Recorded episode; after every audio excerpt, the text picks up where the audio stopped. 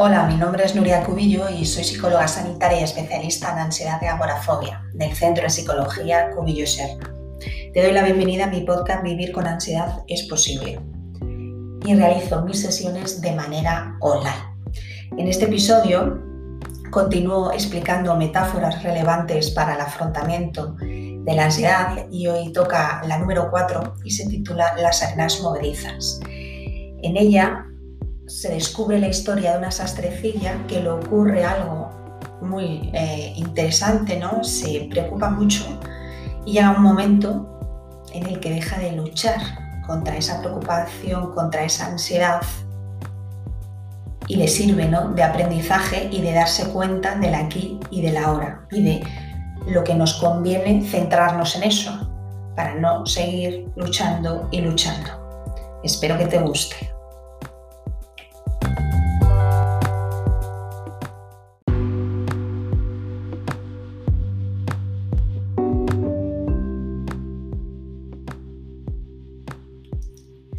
Metáfora Las arenas movedizas. Con paso precavido se dirigía una joven sastrecilla hacia la pequeña ciudad vecina. Conocía bien el camino, muchas veces lo había recorrido, pero temía que la sociedad y el barro que la lluvia había dejado la noche anterior arruinasen el vestido que tanto esfuerzo le había costado tejer. No podía estar más orgullosa la sastrecilla. Era el primer vestido que confeccionaba y aunque solo quería practicar, le dedicó tanto cariño que era el vestido más bonito que había visto. Y sin duda lo era. Qué contenta estoy, seguro que les gusta tanto que me pedirán trajes y vestidos. No podrán evitar contar a quien conozca lo magnífica que soy. Mi fama se extenderá y pronto me conocerán como la mejor sastre de la región. Toda persona refinada acudirá a mí. Será tal mi fama que no podré atender a todos los pedidos tendré que subir el precio de mi tiempo y tener bajo mi tutela a otro sastre. Se decía con briosa decisión mientras caminaba entre los linares, distraída del sendero. Seguía con su alegría y fantasía, la cual creía a pies juntillas, hasta que llegó un momento en el que las dudas le asaltaron. Es un hecho que seré rica, pero ¿qué pensarán mis amistades? Yo deseo seguir siendo querida y no generarles envidias. Si tuvieran celos, tal vez difundirían rumores, se decía angustiada. Quizás haya habladurías a causa de mis riquezas, o digan que mi buen tejer es cosa de brujería. ¿Sería posible? Me meterán en la cárcel, me quitarán todas mis ganancias y así creerán que no soy honrada. Maldito vestido, ¿cuánto daño me causarás? Divagando sobre su suerte, la sastrecilla no se dio cuenta de su deambular y se había alejado del sendero. Olvidó su paso precavido. A pesar de la espesura del bosque, se hacía cada vez mayor. Ya no se acordaba del vestido, solo de la desdicha que su imaginación le decía que traería. Ramas, raíces y piedras se hacinaban mientras avanzaba. Tan ensimismada estaba que no las veía y tropezó. Se trastabilló con una de las muchas raíces y cayó al suelo. No se hizo daño la sastrecilla, aparte de unos pocos arañazos, pero su vestido se manchó de barro. Sí, aquel vestido tan bonito al que tanto tiempo le había dedicado. Ahora estaba arrugado y cubierto de lodo. La pobre lloraba desconsolada. Todas sus ilusiones se habían desvanecido y además no podía evitar culparse por haber maldecido antes al vestido. Y allí, sentada, mientras se lamentaba, el bosque le pareció más amenazador que nunca. La frondosidad y la vida de los árboles, que siempre había admirado, ahora oscurecía en el cielo y los sonidos la aterrorizaban. Huyó, necesitaba alejarse de aquel lugar, corría desesperada para encontrar una salida, pero el bosque era cada vez más angosto para ella, la ahogaba. Su corazón palpitaba con fuerza y sus ojos estaban en mil lugares, preveniendo el mal que creía anticipar. Su único anhelo era escapar de los árboles y los peligros que escondían. En su vida encontró un claro. No era lo que buscaba, pero no dudó en dirigirse apresuradamente a él. Sucedió algo extraño cuando se adentró en el claro. La tierra no era firme y sus pies parecían chapotear en ella.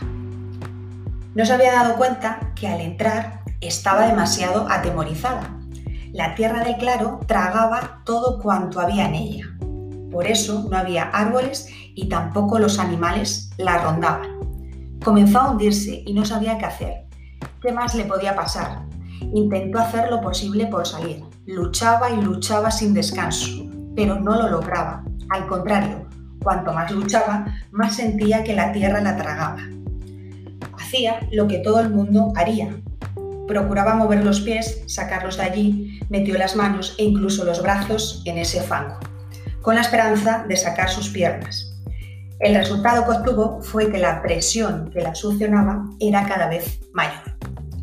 Ya no solo sus piernas estaban atrapadas, también más de la mitad de su cuerpo.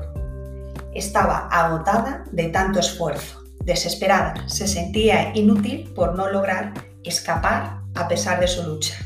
¡Socorro! ¡Estoy atrapada! gritaba, aunque sabía que nadie la oiría en el bosque. Fatigada y sin esperanza, dejó de luchar por un instante contra esa tierra, ese fango que se la tragaba. Miró el cielo, no se había dado cuenta todavía del buen día que hacía, pero ahora sí, contempló el bosque que tantas veces había recorrido y recordó cómo disfrutaba viendo los animales jugar. Se podía pasar horas así y es lo que estaba haciendo. No era un bosque amenazador, era el bosque de siempre. En esos momentos en los que dejó de luchar contra la presión, de intentar evitarla, comenzó a dejar de hundirse Asombrada, la sastrecilla se dio cuenta de esto. Ya no intentó luchar por sacar los pies, por evitar sentirse tragada por la tierra, y se tumbó. Contra toda lógica, procuró entrar en contacto con ese fango que la quería ahogar. Casi parecía que intentaba permanecer en el pantano. Conforme menos evitaba, menos luchaba contra la presión, menos la sentía.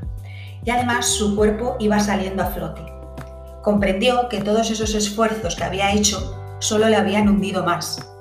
Estaba cabeza arriba completamente acostado sobre el lodo. De este modo no le costó mucho moverse relajadamente. No intentaba dejar de sentir la presión, simplemente se movía como si nadara de espaldas en el fango. Al final, poco a poco, logró acercarse a la orilla. Salió embarrada, llena de lodo, apenas se distinguía el vestido que llevaba. Lamentaba que su vestido se hubiera estropeado y lo que había pasado. Cómo no había que hacerlo, pero no sufría por ello. No pensó apenas en lo sucedido, solo para contarles a sus amigos y amigas su aventura, no sin antes pedirles un buen baño y qué hacer si caían en esas tierras de fango. A partir de ese día, la sastrecilla estaba más atenta, ya no caía tanto en fantasía no por estar preocupada o temerosa, sino por disfrutar de cada momento. Aprendió que le sucederían cosas que no le gustarían y que no podía evitar, pero que no tenían que apartarla de su vida. Días después, la sastrecilla volvió a tejer el vestido con más ganas si cabe, y les encantó a todos los que la conocían.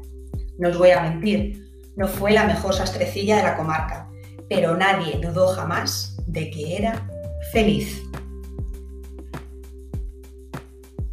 Hay momentos de la vida en los que, al igual que la sastrecilla, los miedos, las inseguridades, los pensamientos, el dolor, toman el control y nos apartan del camino que hemos elegido recorrer, de las personas que queremos y de nosotros mismos. Nuestro cerebro está diseñado para que estemos protegidos y anticipemos el daño. Por este motivo, de forma automática e incluso impulsiva, procuramos no sentir dolor, ya sea dolor físico o emocional y evitarlo llegando a invertir en esta tarea todos nuestros esfuerzos y energías sin lograr resultados, ya que por mucho que lo intentemos no podemos evitar cierto dolor que acompaña a la vida, como las emociones desagradables y pensamientos. En este intento caemos en una espiral de preocupación que nos fatiga hasta extenuarnos. Evitamos personas y lugares, nos refugiamos en la fantasía con el único fin de no sentir o buscamos otros métodos que conllevan un gran tiempo y esfuerzo, pero que no tienen éxito. Lo único que obtenemos es agotamiento, sentirnos culpables, frustrados e incapaces. Dejamos de disfrutar de lo que hacemos. desaparece la ilusión, la esperanza y el dolor cada vez es mayor. Es en este momento cuando somos presa del sufrimiento. Esto no es muy dispar a lo que le sucede a la sastrecilla. Las inseguridades, los tal vez, los easy, los quizás, la dominaron. Se sumergió en estos pensamientos, en la preocupación con el fin de prevenir tales males. Pero en esta vana tarea se olvidó de cuál era su camino, se olvidó de lo que realmente le importaba. Y esto le ocasionó mayor sufrimiento. Las arenas movedizas en las que cae nuestra protagonista no difieren en absoluto de las inseguridades, miedos y preocupaciones que vive con anterioridad. Su lucha contra ellas solo logra que se hunda cada vez más. Salir de las arenas movedizas es difícil. Nos exige ir en contra de toda lógica, entrar en contacto con aquello que más tememos y dejar de luchar una batalla contra nosotros mismos con el fin de recuperar las fuerzas para continuar el camino. Si aceptamos el dolor y las experiencias desagradables, también nos permitiremos ser conscientes del resto de experiencias del momento, el aquí y el ahora, disfrutar de cosas que sentimos que nos nutren, como disfrutar de un plato delicioso de comida, un atento paseo por el parque, estar presentes con las personas que queremos, ser capaces de disfrutar una conversación. Al final, la sastrecilla fue la sastre que ella quería ser y recorría cada día el camino como ella quería hacerlo, lo que no evitaba que en ocasiones sufriera algún que otro tropezón, pero esto jamás la detuvo ni la impidió sentirse feliz.